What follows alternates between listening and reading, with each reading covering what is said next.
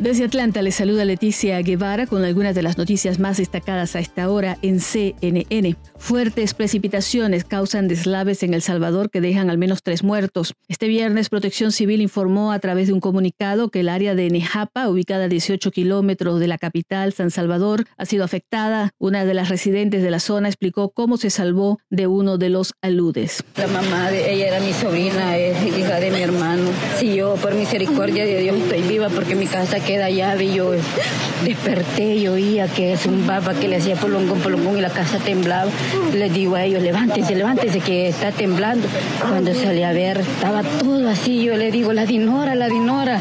Pero como ya no podíamos pasar, me fui para de mi mamá y le digo, mamá, yo creo que la dinora se ha de haber muerto ahí porque viera que horrible se oye esto. Nos venimos y ya, era por gusto y todo eso le había caído. Solo mi hermano que dice que se libró, porque mi hermano vive en esa casita que gracias a Dios no le pasó Por su parte, el presidente del Salvador, Nayib Bukele, a través de Twitter, informó que ha ordenado el traslado de personal para colaborar con protección civil. La carretera de San Salvador, que Quesaltepec, está cortada por la caída de árboles y escombros. La Cruz Verde del Salvador reporta además seis heridos que han sido evacuados en la zona de Nejapa.